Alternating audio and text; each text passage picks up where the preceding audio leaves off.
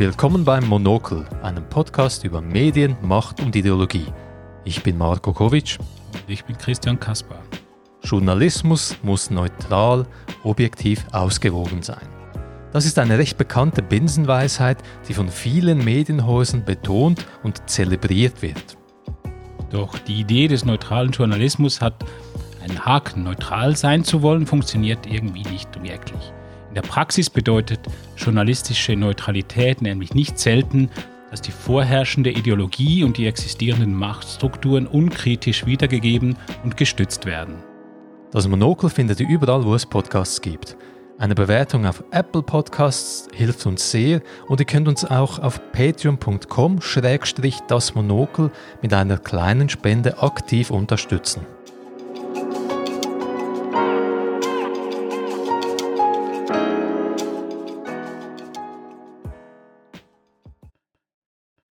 Neutralität, Ausgewogenheit oder Objektivität, das sind alles Werte, die im Journalismus allgemein und auch ganz explizit in vielen Medienhäusern hochgehalten werden.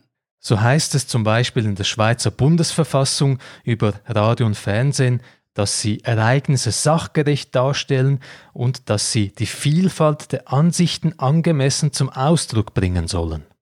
Oder auch in der SRF Programmcharta heißt es Unparteilichkeit, Unvoreingenommenheit und Meinungsvielfalt.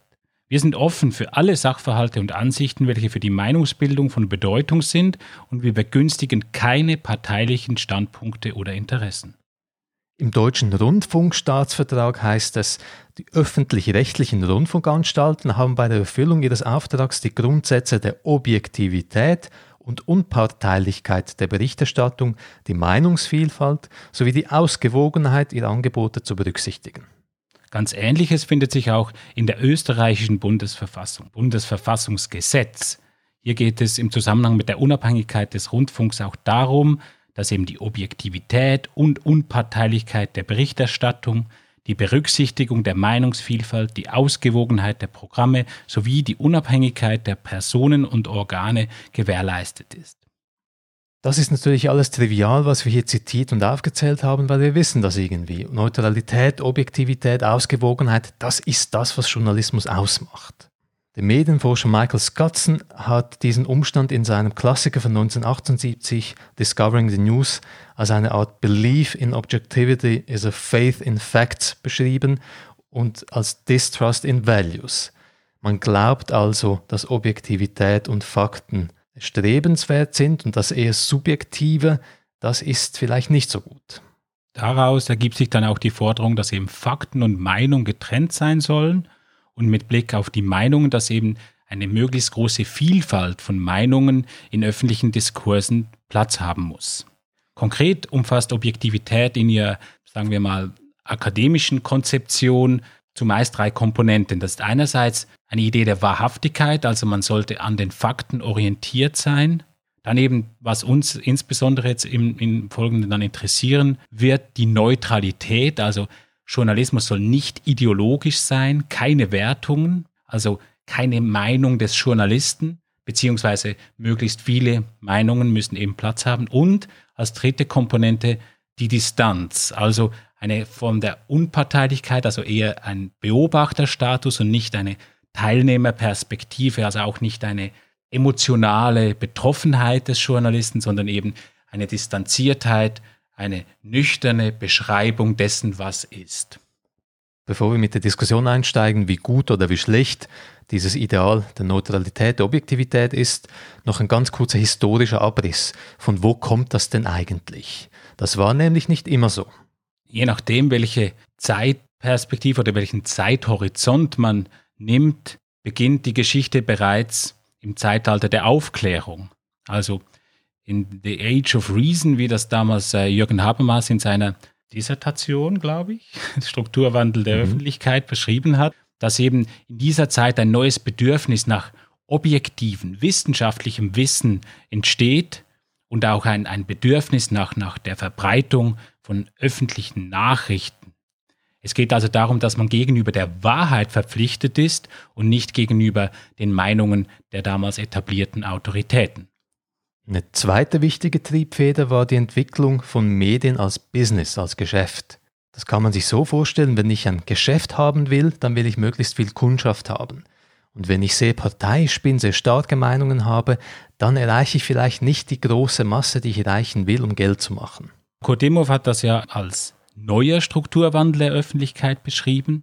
Er beschreibt das folgendermaßen, es, es bildet sich aus dem politischen System ein Mediensystem, ein eigenlogisches Mediensystem heraus, das eben stärker an, an ökonomische Logiken gekoppelt ist und nicht mehr an politische Logiken. Also das Ende der Parteipresse und der Beginn der Ära des kommerzialisierten Mediensystems. Hier geht es eben genau darum, dass man möglichst viel Profit macht, dass man möglichst viele Leute ansprechen kann und eben nicht nur die Anhänger einer Partei.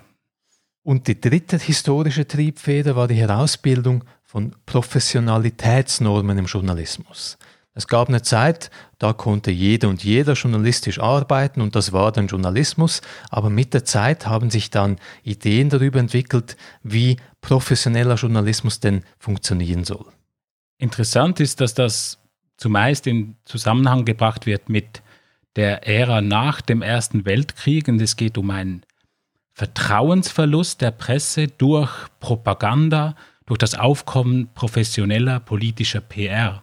Die Idee war damals, das äh, liest sich dann auch bei der BBC explizit so, dass man eben above the bitter class divisions ist und the people as a whole dienen soll als ähm, öffentliche Rundfunkanstalten. Diese Idee des professionellen Journalismus, der sich eben über die ideologischen Grabenkämpfe stellen kann und dadurch eben wieder vertrauenswürdig ist. Das war die dritte Triebfeder bei der Herausbildung der Objektivität als wichtiges Kriterium im Journalismus.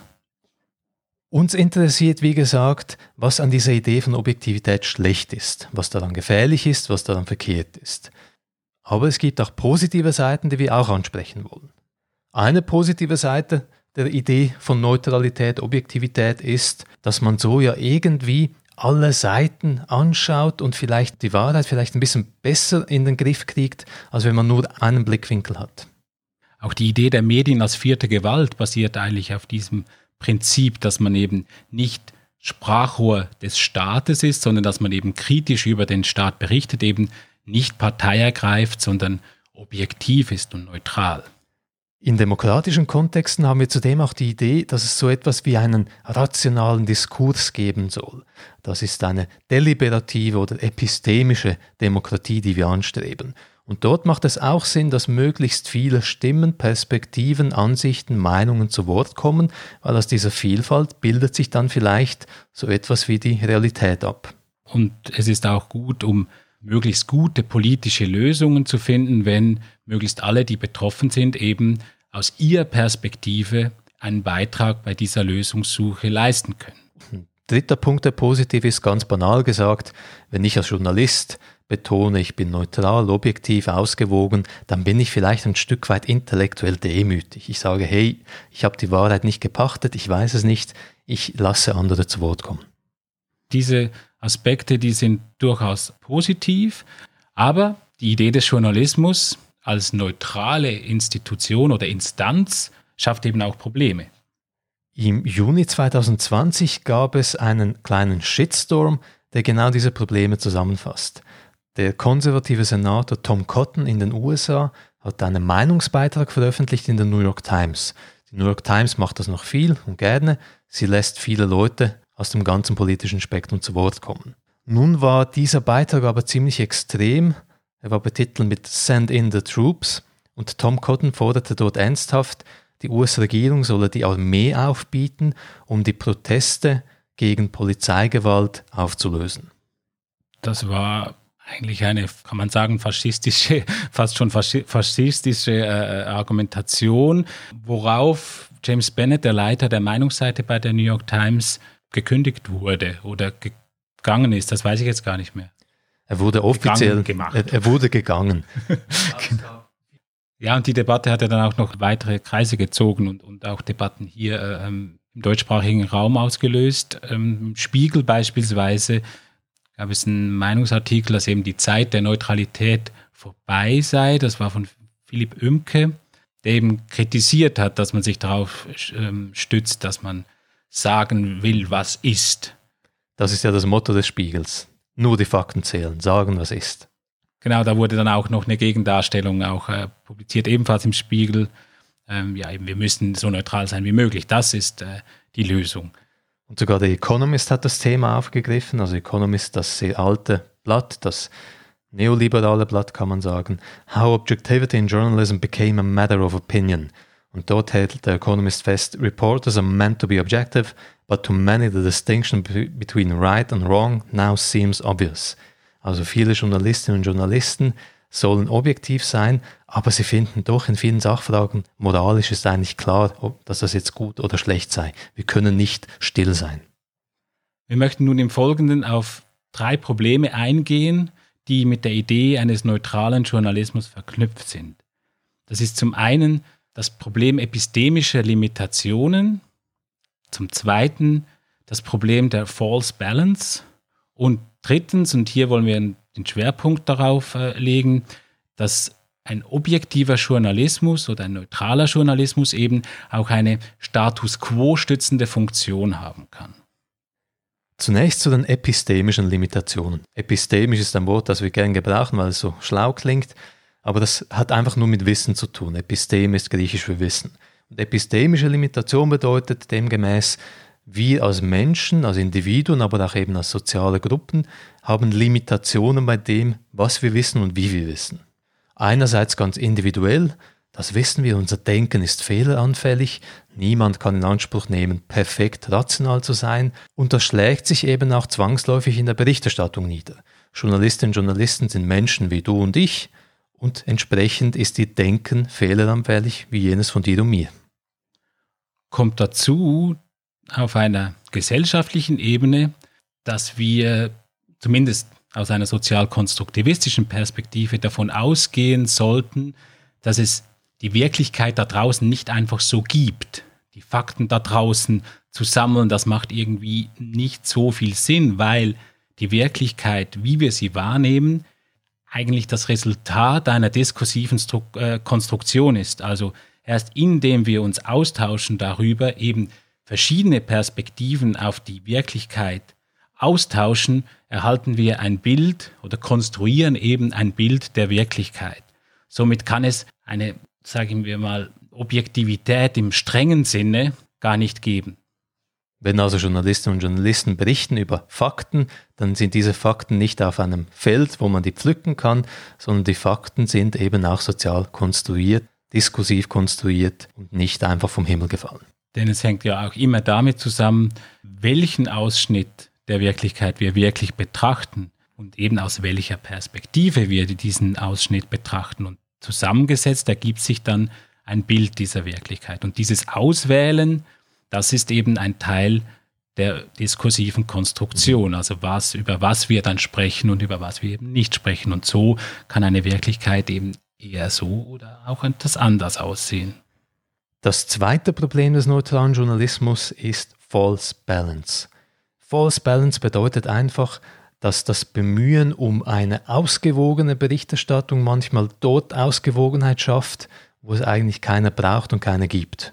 Ein klassisches Beispiel Klimaberichterstattung. Man macht einen Artikel über Klimawandel dann gibt es ein paar Zitate von Klimaforschenden und ein paar Zitate von sogenannten Klimaskeptikern, die glauben, das ist alles Quatsch, eine Verschwörung, es gibt gar keinen menschengemachten Klimawandel.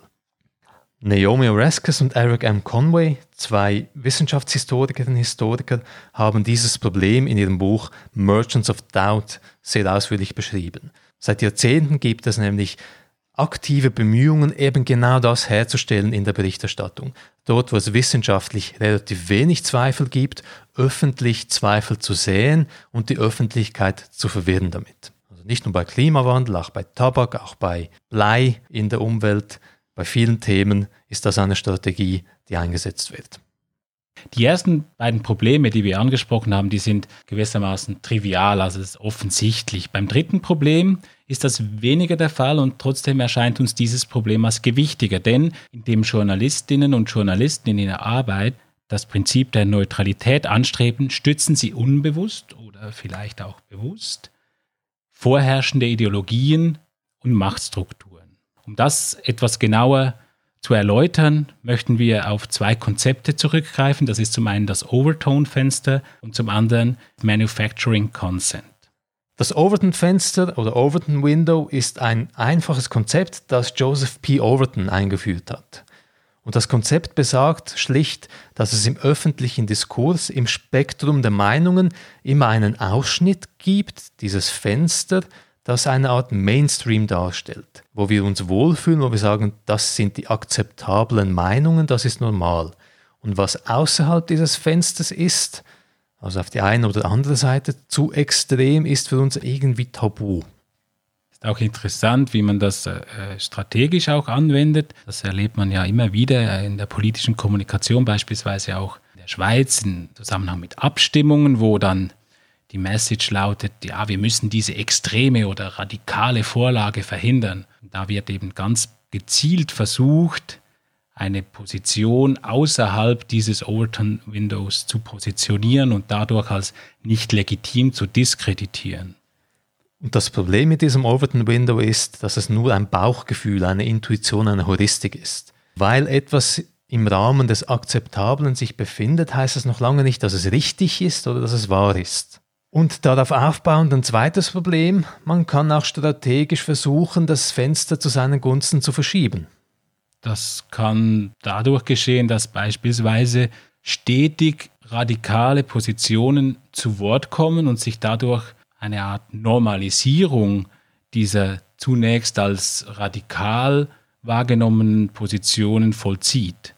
Auf einmal rutschen dann solche Positionen ins Fenster oder eben, wie man besser sagen würde, das Fenster verschiebt sich dann so, dass eben plötzlich diese Positionen Teil des Mainstream werden. Das erlebt man ebenfalls bei uns im Zusammenhang mit, mit sagen wir mal, populistischen oder rechtspopulistischen Strategien, der sogenannte Tabubruch, der zunächst einfach mal dazu führt, dass eben mehr Aufmerksamkeit generiert wird für eine Position, weil dann auch darüber gesprochen werden muss.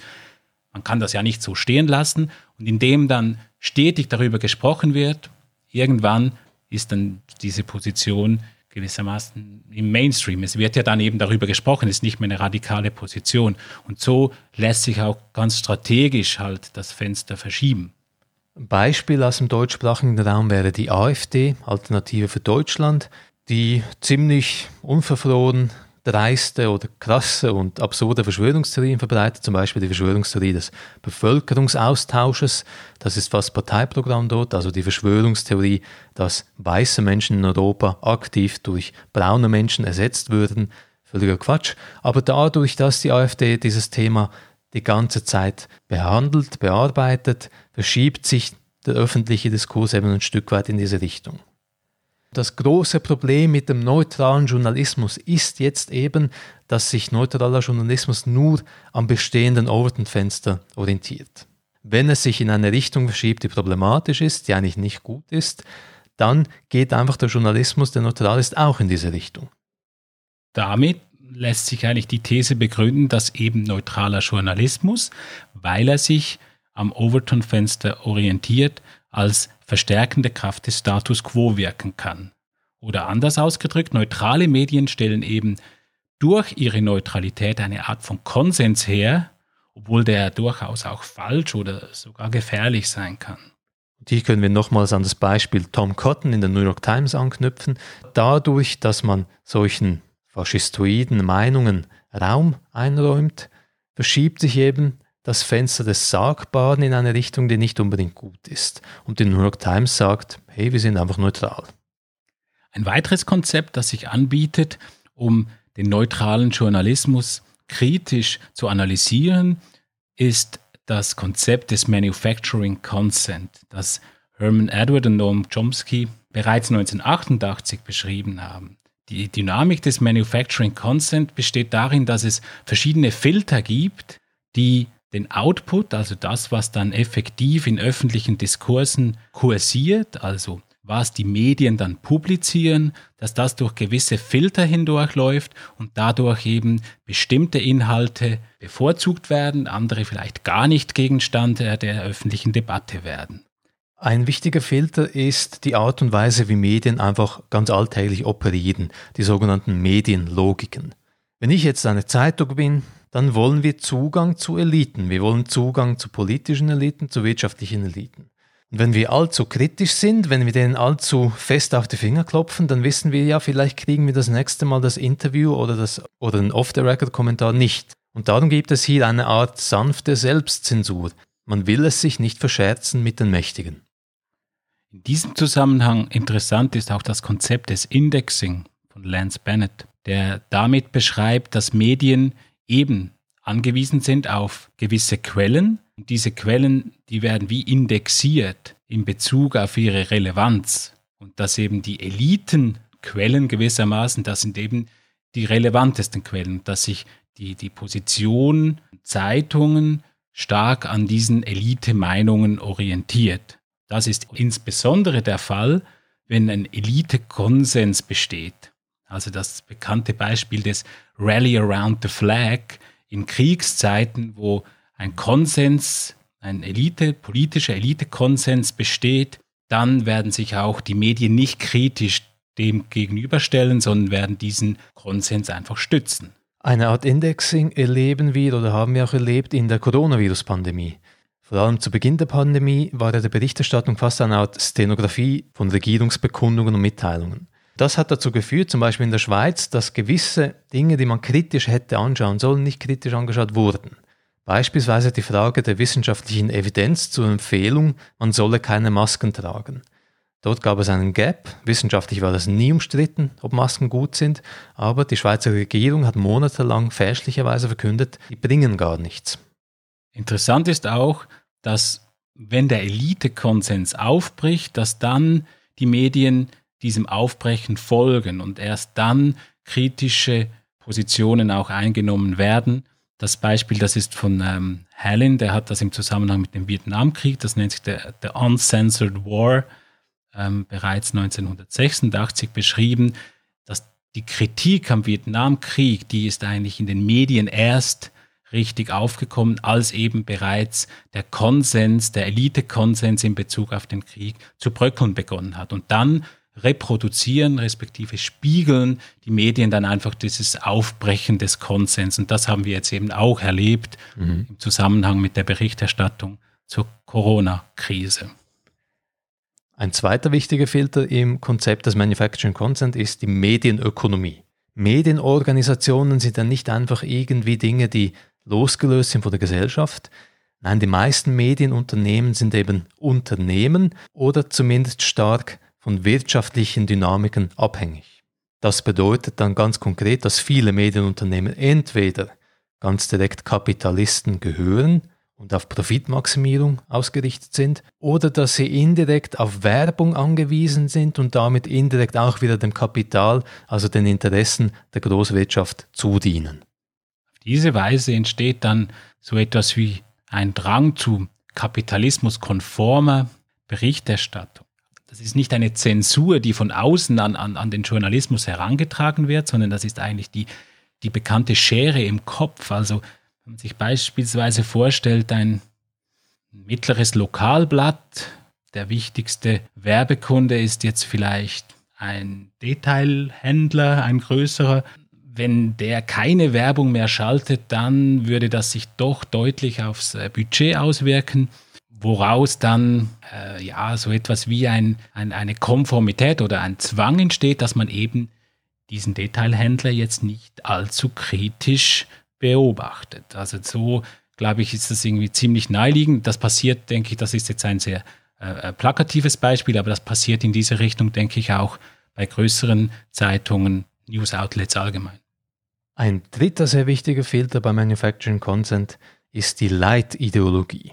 In der Originalausgabe von Manufacturing Consent wurde die Leitideologie als Antikommunismus beschrieben.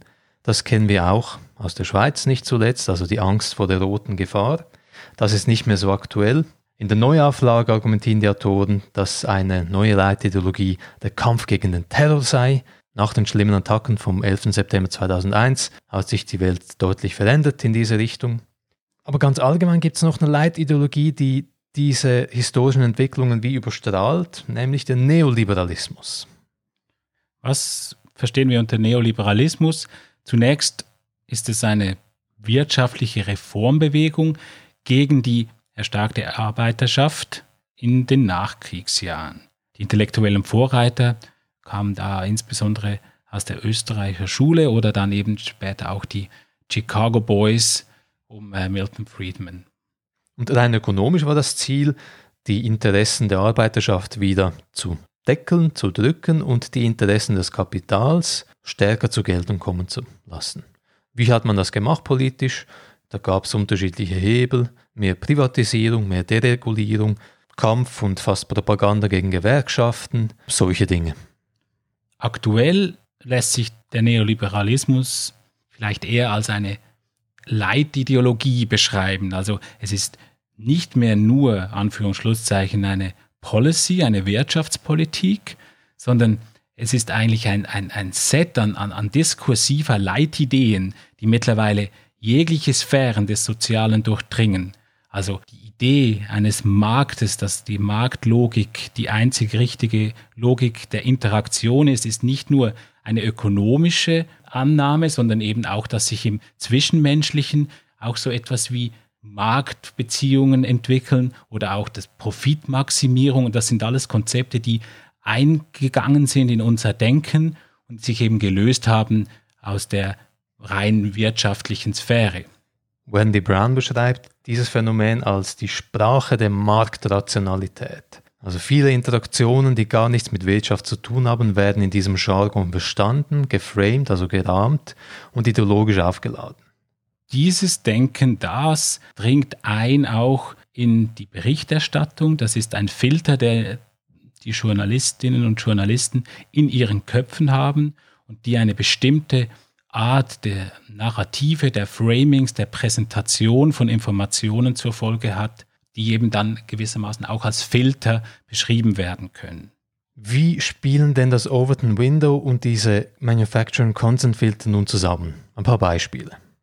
Interessant ist zunächst ja die Reform des Rentenalters, ein, schon fast ein Dauerbrenner. Viele Länder diskutieren darüber, dass eben aufgrund demografischer Entwicklungen das Rentenalter zu erhöhen sei.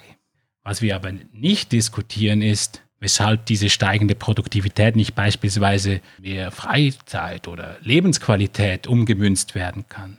Das Overton Window hat sich bei diesem Thema wirklich krass verschoben. Vielleicht kennt ihr noch den Aufsatz von John Maynard Keynes von 1930, Economic Possibilities for Our Grandchildren. Dort hat Keynes sehr optimistisch prognostiziert, wenn es so weitergeht mit den industriellen, mit den wirtschaftlichen, sozialen Entwicklungen, dann ist eine 15-Stunden-Arbeitswoche ziemlich realistisch. Heute reden wir aber überhaupt nicht mehr davon, dass wir weniger arbeiten wollen, sondern dass wir mehr arbeiten müssen. Genau, interessant ist auch, dass die, die Lösung dann stets darin besteht, dass man sparen soll, dass man weniger Ausgaben hat. Und es wird eigentlich kaum oder eher selten darüber diskutiert, dass man vielleicht auch mit mehr Einnahmen die, die Situation verbessern könnte. Hier sieht man auch sehr schön diesen neoliberalen Leitideologiefilter. Jeder muss für sich schauen. Wenn du alt wirst, ja, dann nimm noch einen Job oder zwei oder drei, krüpple dich tot. Das ist nicht mein Problem aber ja nicht Steuern erhöhen für jene, die es sich leisten könnten, mehr Steuern zu bezahlen. Das geht gar nicht. Das ist interessant, da werden wir bestimmt in einer anderen Folge noch vertieft darauf eingehen können, diese Idee der, wie das glaube ich auch verschiedene Autoren und Autorinnen beschrieben haben, Wendy Braun hat das auch beschrieben, als ähm, äh, neoliberale Subjektivierung, dass wir uns selber eben als Ich-AG zu verstehen haben, dass wir für uns selber verantwortlich sind. Und das rückt natürlich dann strukturelle Aspekte aus dem Blickfeld und es wird alles an, an, an der einzelnen Person festgemacht. Ich habe versagt, wenn ich arm bin und es sind eben keine strukturellen Schwierigkeiten oder strukturellen Issues, die man eben dann auch lösen könnte. Weil wenn ich einfach versagt habe, ja, dann ist das halt so. Und das, das ist, denke ich, schon interessant, dass das zieht sich eigentlich durch fast alle Policy-Felder durch, diese, diese diese Vorstellung. Das sieht man auch schön in einem zweiten Beispiel, dem Megatrend der Digitalisierung und Automatisierung. Da kommt viel auf uns zu und viele Leute in der Politik finden, eine gute Lösung dafür ist, ja, vielleicht Anreize schaffen, damit sich die Leute weiterbilden. Also du hast die Pflicht, dich weiterzubilden, damit du mit diesen strukturellen Verwerfungen klarkommst. Wenn du das nicht machst, Pech gehabt. Das, also das Spannende daran ist ja, dass es eben, indem die Strukturen aus dem Blickfeld rücken, eigentlich auch kaum eine Veränderbarkeit inhärent ist dieser Situation. Also es, es, es geht dann eigentlich, es, also es gibt gar keine Lösung. Also wir, eben, wir müssen für uns schauen, das finde ich schon interessant, weil wenn man mal den Strukturen ansetzen würde, dann kämen eben vielleicht ganz andere Lösungsvorschläge mhm. zum Vorschein. Das gibt es ganz allgemein und da wären wir beim dritten Punkt, wie halt die Idee des Kapitalismus gewissermaßen unhinterfragt gesetzt ist im öffentlichen Diskurs. Irgendwie die negativen Folgen viele Menschen spüren das auch sehr intensiv, also durch die wachsende Ungleichheit bei den Vermögen. Äh, ja, eine, auch eine wachsende, wachsende Schicht äh, wirtschaftlichen Prekariats. Aber das System selbst zu hinterfragen, das gilt nach wie vor als radikal und dass diese Position ist außerhalb des Overton-Fensters, ganz klar. Der Philosoph Mark Fisher hat in seinem Buch Capitalist Realism dieses Problem beschrieben. Er hat festgestellt, dass es irgendwie heute einfacher ist, sich das Ende der Welt vorzustellen, als das Ende des Kapitalismus. Das war nicht immer so. Also man hat ja, wir kennen es aus dem 20. Jahrhundert, rege Debatten gehabt, was ist das richtige System, wie soll es sich entwickeln. Wir wollen nicht sagen, dass Marxismus, Leninismus die gute Lösung war, das glauben wir jetzt nicht. Aber die Debatte darüber, was nach dem Kapitalismus kommt oder wie sich der Kapitalismus weiterentwickeln kann, also so wie der Feudalismus abgelöst wurde durch den Kapitalismus, könnte vielleicht der Kapitalismus durch ein neues System abgelöst werden. Diese Debatten gibt es nicht. Die sind vielleicht irgendwo am Rand, finden die akademisch statt oder so, aber sicher nicht im Overton-Fenster, das wir heute haben. Ein interessantes Beispiel hierzu, vor ein paar Tagen ein Interview im, im Tagesanzeiger mit einem Stadtplaner, der angeregt hat, größere Immobilienfirmen zu enteignen, mhm. weil der Boden ja eigentlich allen gehört und es ein Grundbedürfnis ist zu wohnen und es irgendwie hier Friktionen mit der kapitalistischen Profitlogik gibt. Und dann hat derjenige, der ihn interviewt hat, dann diese Idee schon in der Frage, ja, was denken Sie oder, oder wie, was erwarten Sie, denken andere von solchen sozialistischen Vorschlägen? Hat er ganz klar gezeigt, also wir haben hier das Gegenkonzept ist Sozialismus, das mhm. ist auch ganz klar geframed, das hat eine negative Konnotation. Und mit diesem einen Wort hat er eigentlich seine Idee aus dem Overton-Fenster rausgedrückt, mhm. oder? Das, das fand ich sehr interessant. Und ich meine, das, ja, aber das sieht man sehr oft. Also das, dieser Sozialismusbegriff ist eigentlich die Keule, mit der man Ideen gerade mal kaputt schlägt. Wir haben nun also festgestellt, die Idee des neutralen Journalismus ist hochproblematisch, vor allem weil der Status quo auf eine Art gestützt wird, die nicht unbedingt gut ist. Was sind die Lösungen? Ja, Patentrezepte gibt es sicher keine. Es gibt da einen interessanten Vorschlag von Louis Raven Wallace in The View from Somewhere, der sagt, das Ziel müsse eben eine ehrliche, transparente und offene Wahrheitssuche sein. Dass also, wenn im Journalismus Bericht erstattet wird, klar auch Haltung bezogen wird. Wir kommen von hier, wir sehen die Dinge von hier, das ist unsere Sicht, unsere Perspektive. Vielleicht ist sie falsch, aber das ist sie. Und aus unserer Sicht sind das die Probleme, sind das die Lösungen und so weiter und so fort. Ich finde diesen Titel auch sehr schön, The View from Somewhere. Also wenn man irgendwo hinschaut, etwas sehen will, muss man ja zuerst irgendwo sein. Ohne Position, Perspektive geht es nicht. Und je nach Position sieht das Objekt, das man betrachtet, halt auch anders aus. Wenn man von hinten schaut, dann ist vielleicht der Rücken etwas anderes als das Gesicht oder was auch immer. Also es macht auch Sinn, hier die Offenheit auch stark zu machen. Es ist wichtig, dass wir möglichst viele Positionen haben, aber man soll nicht sagen, dass die Position, die man einnimmt, eine objektive und neutrale Position ist. Ein zweites mögliches Mittel ist vielleicht, dass wir ein bisschen in der Zeit zurückgehen und wieder mehr Meinungsjournalismus und vielleicht sogar Parteijournalismus machen. Dass also stärker die eigenen ideologischen Vorstellungen ausgeflaggt werden, nicht nur latent irgendwie vorkommen als Bias, sondern dass man stärker sagt, das ist eben unsere Position, meine Sicht der Dinge, wir sehen das so, vielleicht auch parteipolitisch so, lasst uns darüber streiten. Vielleicht ganz grundsätzlich, dass man die Probleme auch wieder vertiefter durchdenkt. Also ich glaube, es ist wichtig, genau was du gesagt hast, Marco, dass es darum geht, dass klar auszuflaggen, was die Position ist, weil erst dann kann man sie auch kritisieren und erst durch die Kritik, durch die öffentliche Kritik haben wir die Chance, dass wir vielleicht so etwas wie eine konsensuelle Wahrheit irgendwie erhalten, äh, dass wir auch gute Lösungen finden. Aber für das eben müssen wir es ausflacken und wir müssen dann auch über diese Ideen, die dahinter stehen, diskutieren können. Also nicht, dass es eingeht in, in, in irgendwelche Framings oder dass es eher implizit transportiert wird, sondern dass das auf den Tisch gelegt wird und dass wir auch über die Ideologien wieder diskutieren. Man soll Position beziehen, auch man soll ideologisch argumentieren können, aber man muss sich dann mit seiner Ideologie eben auch der Kritik aussetzen.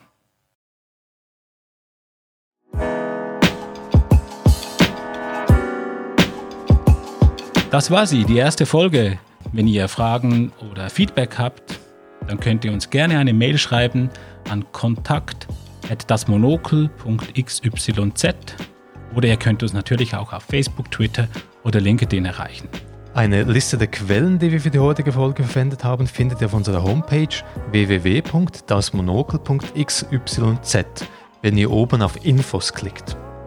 Wenn ihr das Monokel cool findet, dann könnt ihr uns recht einfach unterstützen, beispielsweise über eine Bewertung auf Apple Podcasts wir uns riesig freuen, denn je mehr Bewertungen, desto mehr Leute stolpern auch über den Podcast. Ihr könnt uns auch auf patreon.com schrägstrich das Monokel unterstützen. Mit einem kleinen Obolus könnt ihr uns helfen, den Podcast nachhaltig und lange weitermachen zu können. Vielen Dank fürs Reinhören und bis zum nächsten Mal.